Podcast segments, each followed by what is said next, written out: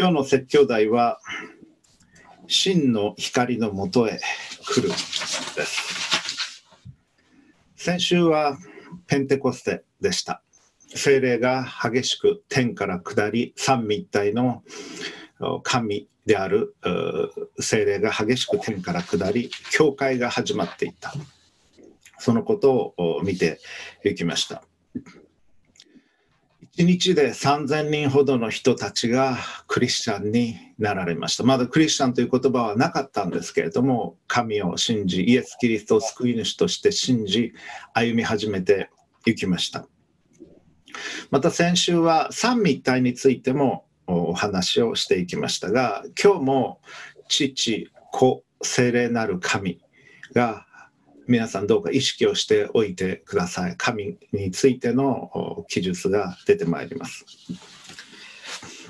今日はイエス様のもとに来られた方、ユダヤ人の指導者、そしてパリサイ人と呼ばれる人なんですけれども、ニコデモという人について見ていきたいと思います。ニコデモはユダヤ人の指導者であり、学者であり、まあ、そこそこの地位もあり、権力もあった人でした。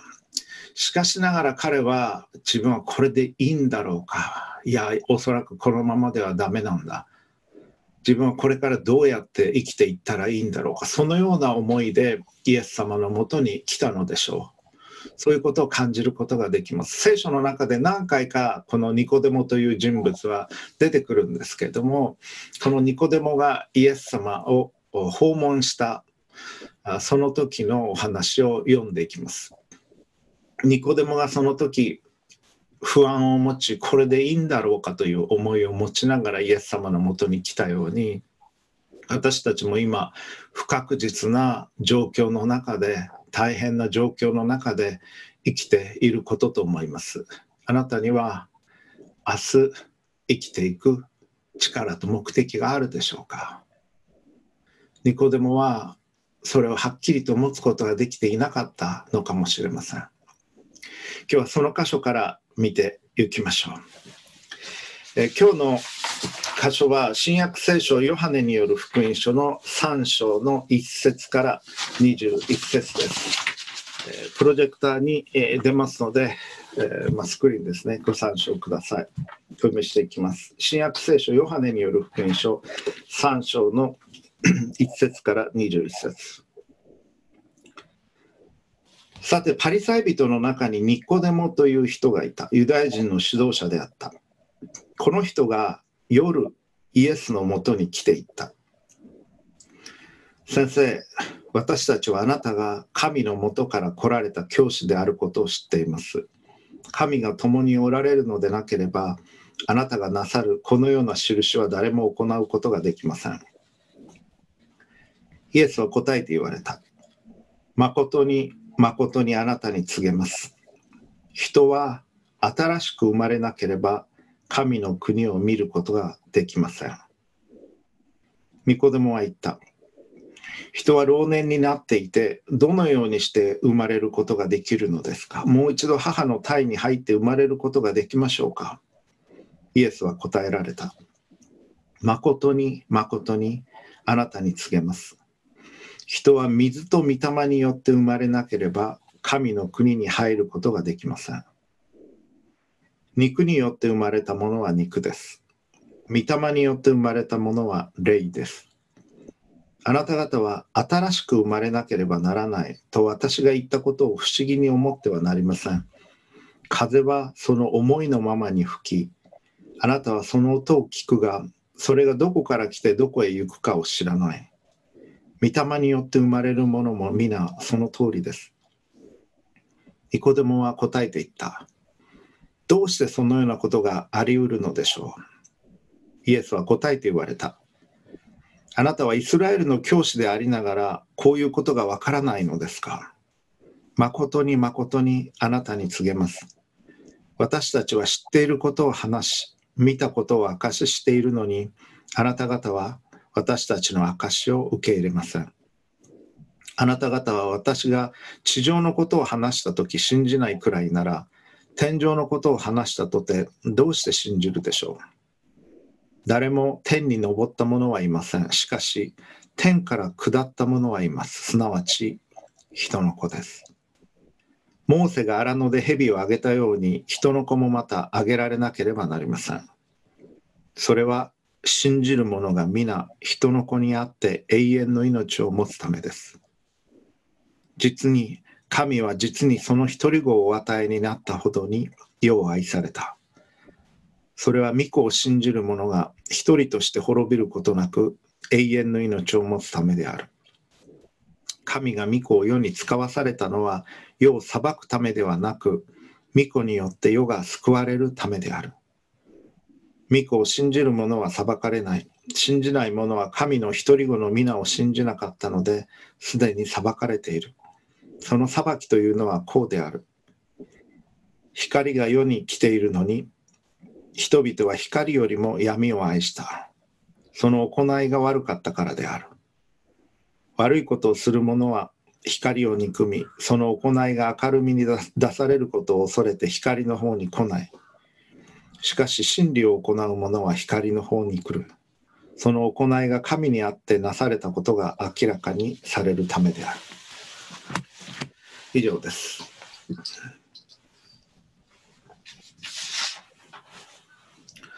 新型コロナの影響で社会が不安定になっています。社会というのはそれほど確固としたものでなかったものだったんだということに我々は気づいているでしょう。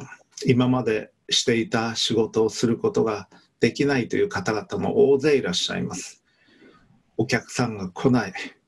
あるいは仕事を切られてしまったという方も大勢いらっしゃいます私たちは自分の生活が脆弱なものであったことに気づいてきていると思います多くの方々が世界中で亡くなられました有名な人も日本においても亡くなられましたある意味で死というのは遠くなくなっているかもしれませんあなたが死んだ後にどうなると思いますか？ああなたは別の人になって生まれ変わってくるわけでもありませんし、タヌキやあれ牛になって生まれ変わってくるわけでもなりません。あなたはあなたのままです。神の前に責任を持った生き方をしていかなければならない。あなたはあなたとして作られ、尊い人格が与えられているのです。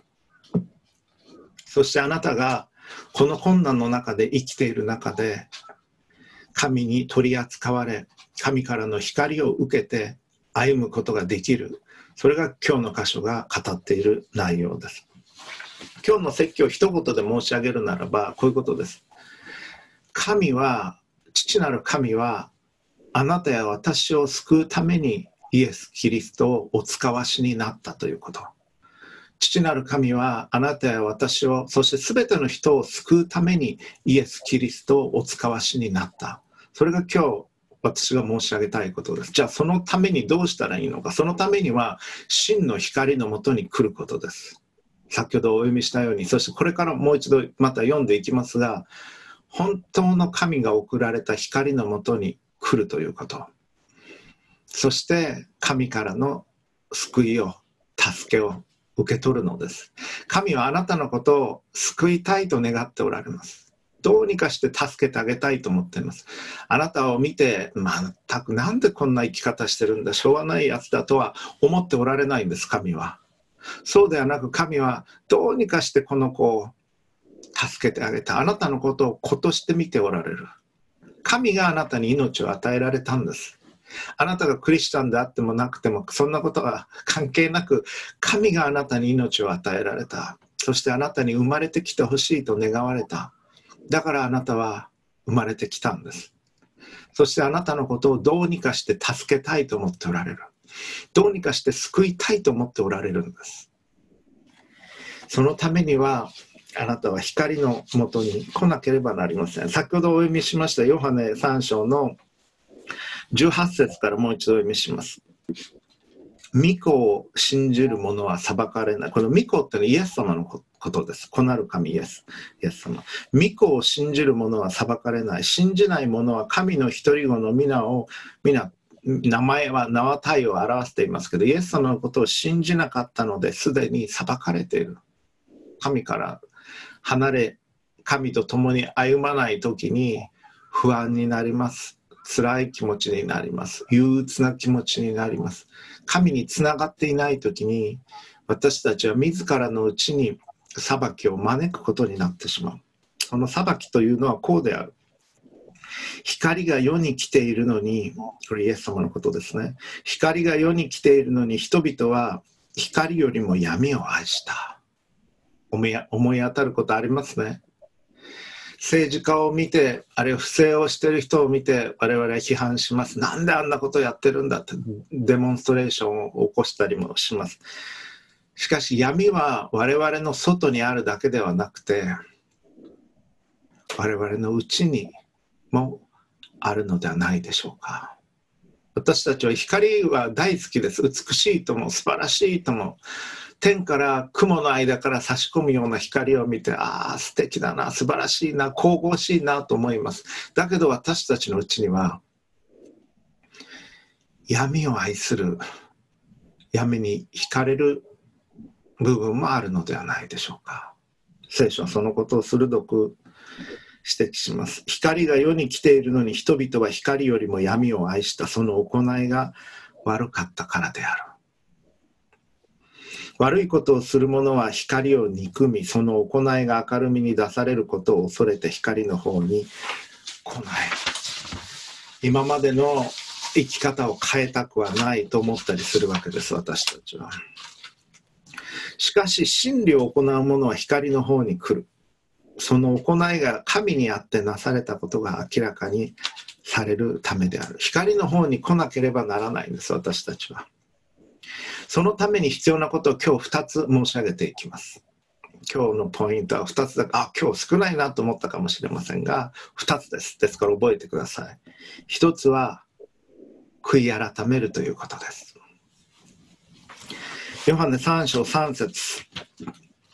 イエスは答えて言われた。誠に誠に。イエス様はこのこの翻訳の聖書で誠に誠にって訳されてる、これはアーメンという言葉なんですね、ギリシャ語では。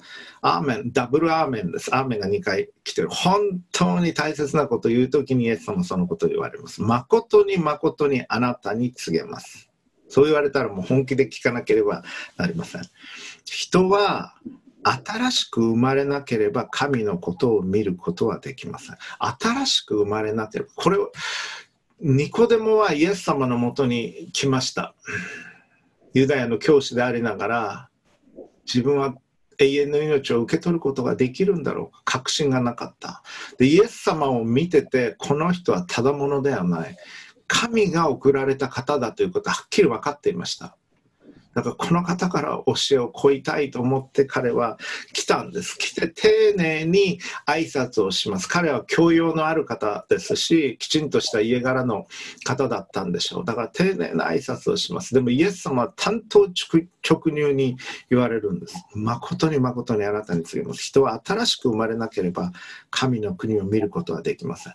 これがニコデモが必要としていた答えだったんです。答えの中核でした。だからそのことを言われた。さらにイエス様言われてます、5節で。誠に誠にあなたに告げます。これも重要なことだと分かります。人は水と御霊によって生まれなければ神の国に入ることができません。水と御霊、どういうことなのか。水とは何か。水は清めのために用いられます。そして洗礼の時にも用いられます。水というのはいわば悔い改めの象徴です。自分はこのままじゃダメなんだ。だからきれいにしてもらわなければならない。そして悔い改めて服も着替えてゼロからもう一回スタートしていくということが必要になります。皆さん、歯が痛くなったことあるでしょうか、うん、ほとんどの方あると思います。歯が痛くなって、まあ、海が溜まって、こう、腫れたりとかすることあったかもしれません。本当に辛いですね。歯医者さんの経験、歯医者さんのあの、なんて言うんでしょうか、あの、器具の音、ーンって、あれはもう嫌ですね。あの音を聞くだけでもう歯が痛くなるような音ではないかと思いますけれども、歯が痛くて虫歯になって海が溜まってるのにまあちょっと様子を見てみましょうとは思わないですね。もう歯医者さんに行ってどうにか助けてもらいたい。虫歯を治してもらいたい。海を出さなきゃいけないと思うと思います。まあ様子を見てみましょう。いましょう、えー、そのうち良くなるかもしれませんとは思わない。行って何かをしなければならないわけです。あるいは体調が悪い。そしてあまりにも体調が悪くて病院に行って見てもらったら、なんとがんになっていた。様子を見てみましょう。よくはならないですね、放っておいたら。悪いところは切らなければならない。手術がなされなければならない。トリートメントがなされなければならない。そして生活習慣変えなければならないこともきっとあるでしょう。同じように霊的に調子が悪い。心が落ち着かない。不安である。希望が見えない。明日生きていく希望を見ることはできない。それはどこかがおかしいからそうなってるわけです。歯医者さんのところに行くように、あるいはお医者さんのところに行って手術を受けるように、イエス様のもとに来なければならない。そしてイエス様は言われるんです。あなたは水と御霊によって新たに生まれ変わらなければなりません。そうでないならば、あなたの問題は解決しませんと。ニコデモについてお話をしていきましょう。彼はパリサイ人でした。パリサイ人というのは当時のユダヤにおいて6000人にも満たなかった。最も上流階級の人々。それがパリサイ人でした。ユダヤの指導者でした。ユダヤの国会というのはサンヘドリンというふうに呼ばれましたがそれのメンバーでもありました。ユダヤの最高会議70人のみでしたけどもそのうちの1人でしたただし、当時のユダヤ、イスラエルはローマ帝国の支配下にありましたので、その機能は随分と制限はされていました。しかし、世界中のユダヤ人に対しての宗教上の司法権を持っていたのが、このサンヘンドリンでありました。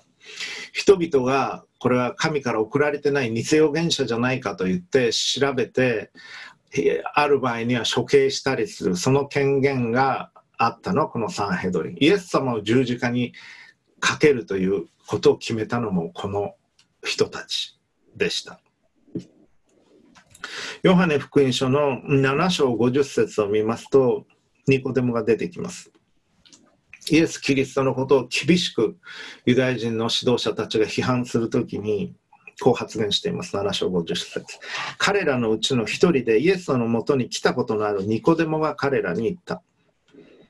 私たちの立法ではまずその人から直接聞き、その人が何をしているのかを知った上でなければ判決を下さないのではないか。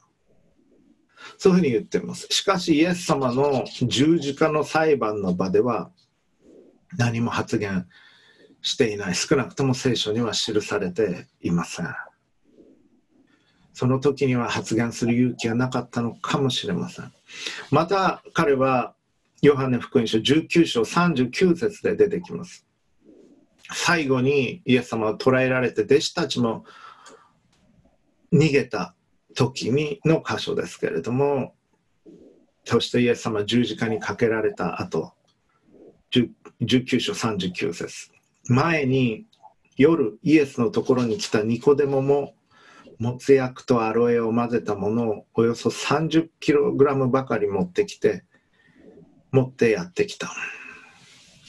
裕福であったんでしょう。イエス様の葬りのための用意をしてきた。イエス様に敬意を持っていた人物でありました。イエス様のことを神から送られた人として彼は見ていたのでしょう。このニコデモが来ました。イエス様のもとに。夜やってきました。イエス様のなさってるのを見てまたイエス様の言葉を聞き、直接話がしたいと思ったんでしょう。夜、なぜ夜来たのか、それは分かりませんが、まあ忙しかった。イエス様も忙しかったでしょうし、ニコデモも忙しかったのかもしれません。夜だとどこにいるか分かるっていうのもあったのかもしれません。あるいは人目を避けてきたのかもしれません。ヨハネは、ヨハネ福音書を書いたヨハネは象徴的な表現をしばしば用いています。だからこのニコデモの心の状態が夜のようであった、暗かったということは間違いない。と思います。実際に夜来たんだと思いますけど、暗い時間に来たんだと思いますけど、ニコデモはそういう状況の中にあったんだと思います。よく見えていなかった。不安であった。そしてイエス様は人は新しく生まれなければ神の国を見ることはできませんと言われた。今のままじゃダメなんですよというふうに言われた。で、これはあなたにも言われてます。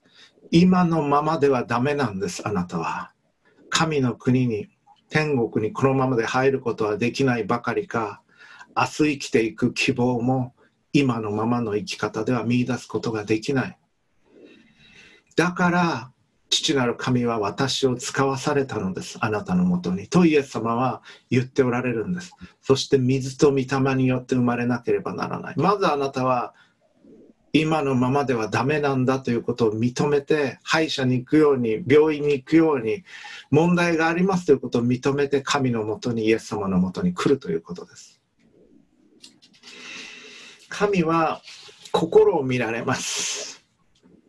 人は外面を見ます。第一印象は大切だなどと言います。しかし、神は何よりも外ではなく心を見られます。ニコデモは丁寧な挨拶をしました。先生、私たちはあなたが神のもとから来られた教師であることを知っています。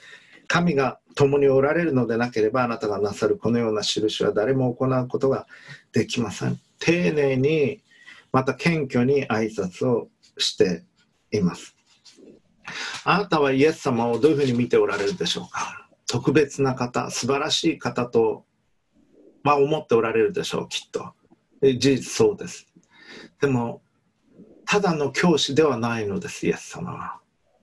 イエス様は神が送られた、父なる神が送られた子なる神、救い主として来られたお方なのです。この方のもとに、この方に信頼を持って来なければなりません。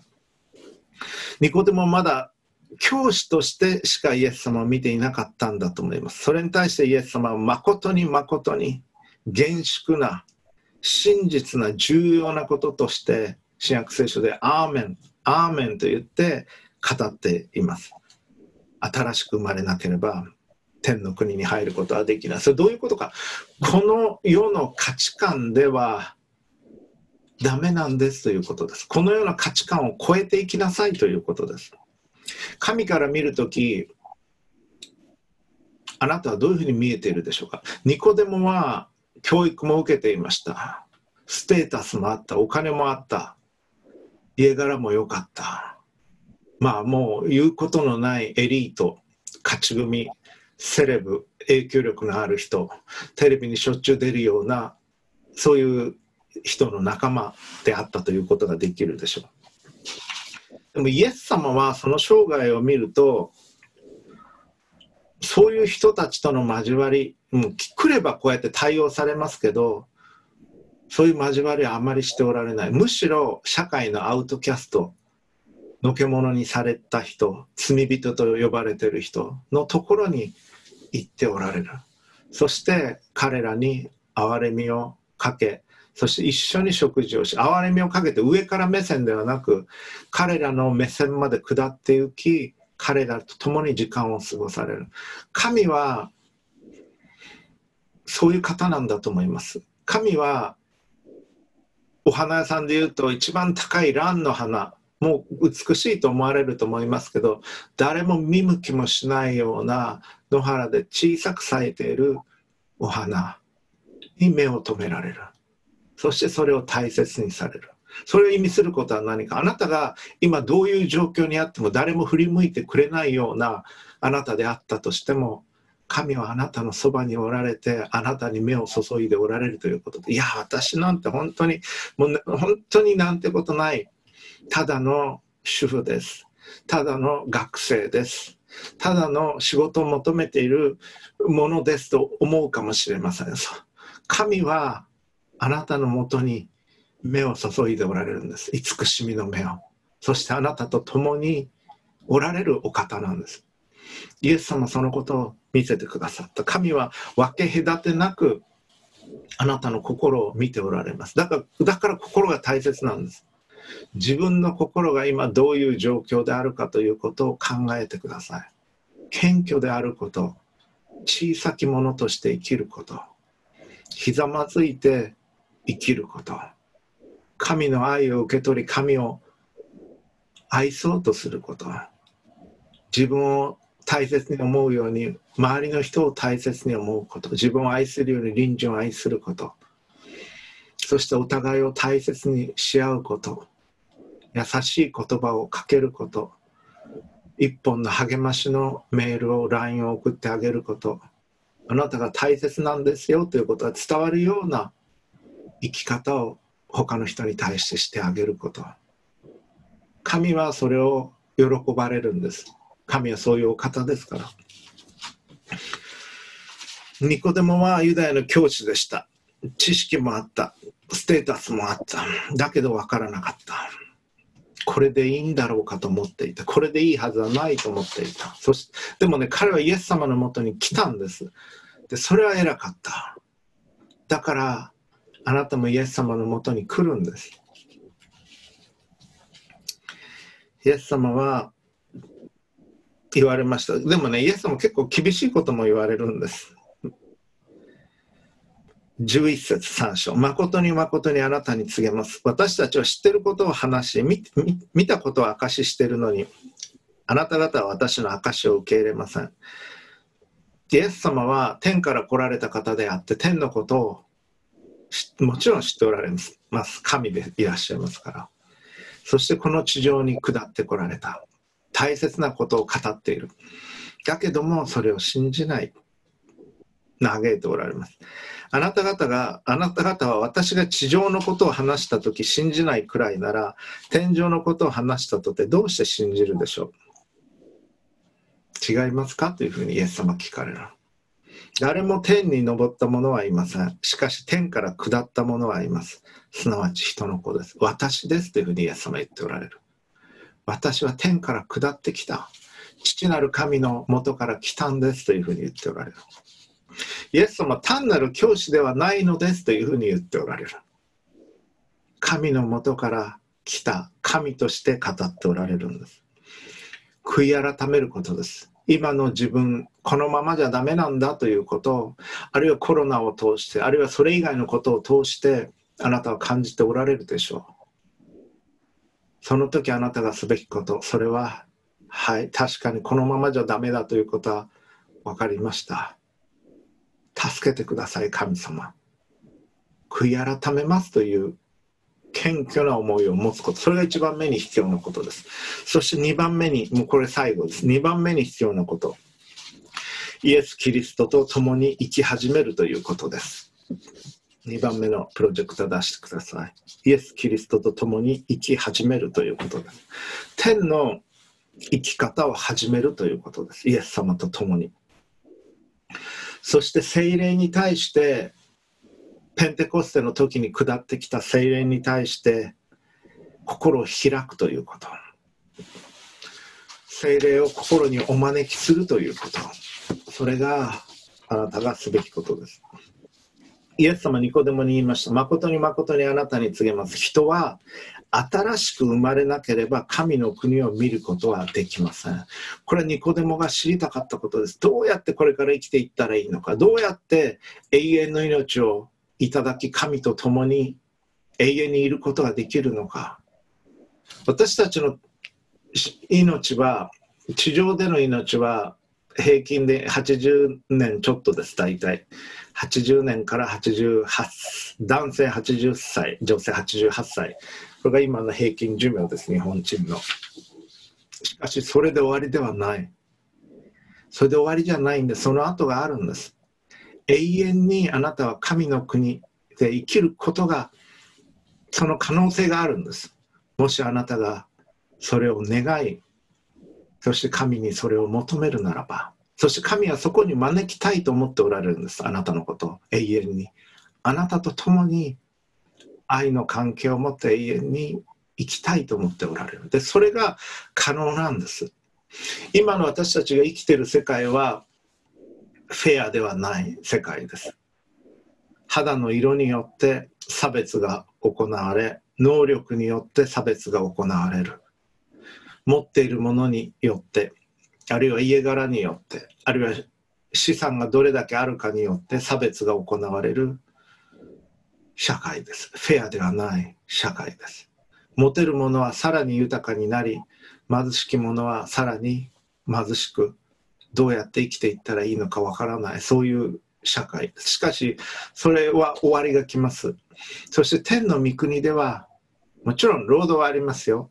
労働はしたいと思いませんか？皆さん。私は働きたいと思います。天国に行っても神様のために仕事をしたいしそれは本当に神のために働くっていうのはね充実した仕事だと思います。だから天国に行ったらなんか白い服着てハープ、雲に乗ってハープ弾いて一日中横になってるっていうイメージあるかもしれませんが、そうではない。天の御国には天の御国の働きがあります。それは本当に私たちが満足できるような、充足できるような神と人のための働きだと思います。それもあるんです、天の御国が。このコロナを通じて多くの人が亡くなることも通じて死ということあるいは死んだ後のことが遠いものに感じられなくなっている人も多くいらっしゃると思います。あるいは自分の大切な人が亡くなっていく時に天のことがより近く感じられるということがあると思います。天の御国って実際にあるしそれに向かった生き方をしていくんです私たち。もう死んでしまってそれで全部終わりじゃない。天につながっていくこの地上での生活の終わりなんです。そして新しいそこのドアを開けた時に神と共に生きていく天の生活というのは始まっていく。もしあなたがそれへの備えを丁寧にしていくならだから天に向かった生き方が必要なんです。で、イエス様と共に歩み始めるということ、それは天に向かう生き方を始めるということなんです。今、ここにあってもすでに。で、この新しく生まれなければ、神の国を見ることはできませんと言われた。この新しくっていうのはね、あの、アノーテンという言葉が使われてるんですが、ギリシャ語では、それはもう一度という意味あります。第2回目という意味もありますけれども、上からという意味でもあるんです。神によってという意味もある。あるいは初めから完全に根本的にという意味もあるんです。だから、神によって上からあなたは生まれなければ神の国に入ることはできません。根本的に生まれ変わらなければ完全に生まれ変わらなければ神の国に入ることはできません。そういう意味なんですねこの言葉。ニコデモは2回目という意味に取ったように見えます、まあ、それについて細かいところ入ってきませんけどニコデモはどういう気持ちだったのかなと思います。もちろんこの会話それ自体はアラム語でなされていて新約聖書はギリシャ語でその状況を表現しているんですけれどもニコデモはイエス様が言われようとしていることはすなわち根本的にあなたは変わらなければならない。今までの生き方のままではダメなんですというふうに言われたのをきちんと受け取ったんじゃないかなと思います私は。そのくらいの力量のある人だろうと思います。だけどそう分かってます。だけど今年を取ってもう一回お母さんのお腹の中に入ることが不可能なように私にはそういうことはできないんです。と言ってるのかなというふうに思います。あなたはどうでしょうか？心の平安そして確かさ明日に向かっていく勇気っていうのはあるでしょうか。私たちが生まれたままのそしてこの世の価値観だけで生きているならばそれはないはずです。一部の人多くのお金を持ちステータスを持ちこれだけあれば大丈夫だって思っている人はいるかもしれませんがそれが株価が崩れそしてコロナによって状況が変わっていく時に一夜にしてそれを失うことが今までの生き方で不十分だということですそして水と御霊によって新しく生まれ変わらなければならないというふうにイエス様言われた。そして風を風がどこから吹いてきてどこに行くのかわからない。この風というのは精霊の精霊を表す言葉なんです、実は。だ精霊がどういうふうに働くか、あなた方はそれを自分で計算することはできない。だけど、その風っていうのはでもあるのは分かりますね。ああ、風が吹いてきた。あ、今日はいい風が吹いてると思うと思います。あ爽やかだなと思うと思う。だけど風がどこからスタートしてどこに行くのかっていうのは分からない。でも感じるし、木の葉っぱが揺れてるのを見ると、あ、風が吹いてるなって分かります。同じように精霊の働きっていうのは感じるんです。そしてまた外を見ている時ああこういうふうに動いておられるんだなというのは分かっていきます。でもそれはあなたのコントロールのもとにあるのではない。そしてイエス様は言われました。モーセが荒野で蛇をあげたように人の子はあげられなければならない。どういうことか。何を言ってるのか、えー、次のスクリーンを出してくださいますか？旧約聖書にこういう記述がありました。民数記。これは出エジプトの時にイスラエルの民は出エジプトの奇跡を経験し実戒も受け取り神と共に歩んでいるはずだったんですけどもまああんまり優等生ではなかったんです。でこういうことがありました。民数記21章4節から9節。彼らはホルダンからエドムの地を迂回してアシュの海の道に旅立った。しかし民は途中で我慢ができなくなり、民は神とモーセに逆らっていった。こうなるわけです。なぜあなた方は私たちをエジプトから連れ上ってこの荒野で死なせようとするのか。パンもなく水もない。私たちはこの惨めな食べ物に飽き飽きした。そこで主は民の中に燃える蛇を送られたので、蛇は民に噛みつき、イスラエルの多くの人々が死んだ。民はモーセのところに来ていった。私たちは主とあなたを非難して罪を犯しました。どうか蛇を私たちから取り去ってくださるよう、主に祈ってください。モーセは民のために祈った。すると主はモーセに仰せられた。あなたは燃える蛇を作り、それを旗竿の上につけよう。すべて噛まれた者はそれを仰ぎ見れば生きる。モーセは一つの聖堂の蛇を作り、それを旗竿の上につけた。もし蛇が人を噛んでもその者が聖堂の蛇を仰ぎ見ると生きた以上です、まあ、こういうことが起こったわけです神は、まあ、神が蛇を送ったというよりは蛇がイスラエルの民を襲うことをそれまでは止めておられたんでしょうけれどもそれをそのそれを緩められたんだろうと思います何度も何度もイスラエルの民は神を非難しノーセを非難し歩んできました。で、蛇、毒蛇に噛まれると、まあ、毒が回りますから、もう動けない、激しい痛みになります。だけれども、上に上げられ、聖堂の蛇を高く竿につけてモーセは上げておいた。で、その竿の蛇を見ることぐらいできます。毒蛇に噛まれて倒れていても。その時に解毒作用が起こったというふうに言うわけです。そして彼らは生き延びることができた。この出来事をイエス様は引用されているんです、ここで。人の子、イエス様も上に上げられなければならない。それは十字架のことを指しているんです。そして復活された後に上げられた、天に上げられたイエス様のこと。モーセが荒野で蛇を上げたようにイエス様も上に上げられなければならない。その時に罪は蛇の毒のようです。あなたのそして私の罪は蛇の毒のようにあなたや私を傷つけます、苦しめます。そしてあなたや私の大切な人たちを傷つけます、苦しめます。違いますか？神が罪を犯してはならないと言われる時にあなたに傷ついてほしくないからそしてあなたの大切な人を傷つけてほしくないからそのことを言われるんです。蛇の毒のように回ってる罪。それをイエス・キリストを見上げることで十字架にかけられそして天の座におられるイエス様を見上げることでその罪が許されもう一度新しい生き方を始めることができる。そのことを言っておられるんです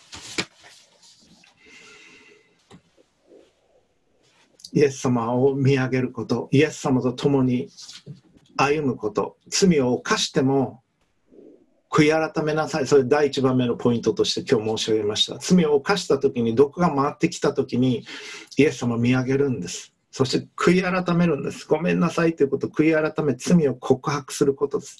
告白するの大切なんです。心の中で思うだけじゃなくて、神に申し上げるということ。こういう罪を犯しましたということを申し上げること。そしてイエス様の十字架を見上げて救い主の十字架を見上げて天におられるイエス様を見上げてその許しを受け取ることですそうやって歩んでいくんです罪を悔い改めながら私もそうです罪を悔い改めながら前へ進んでいくんです天の御国へ向かってイエス様と共に精霊に向かって心を開くことです。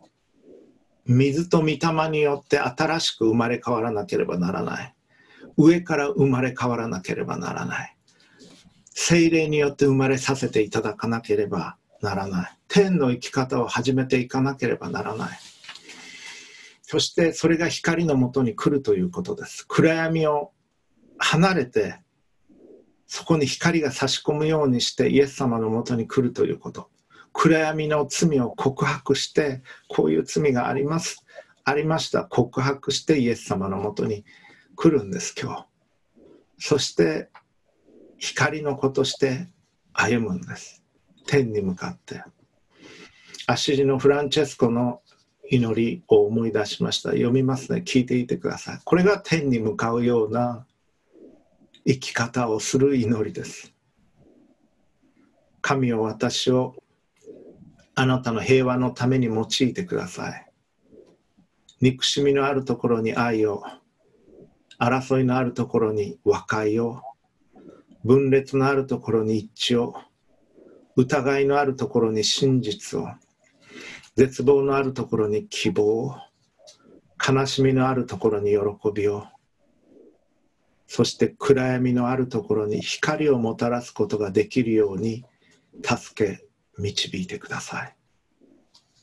神を私に慰められることよりも慰めることを、理解されることよりも理解することを、愛されることよりも愛することを望ませてください。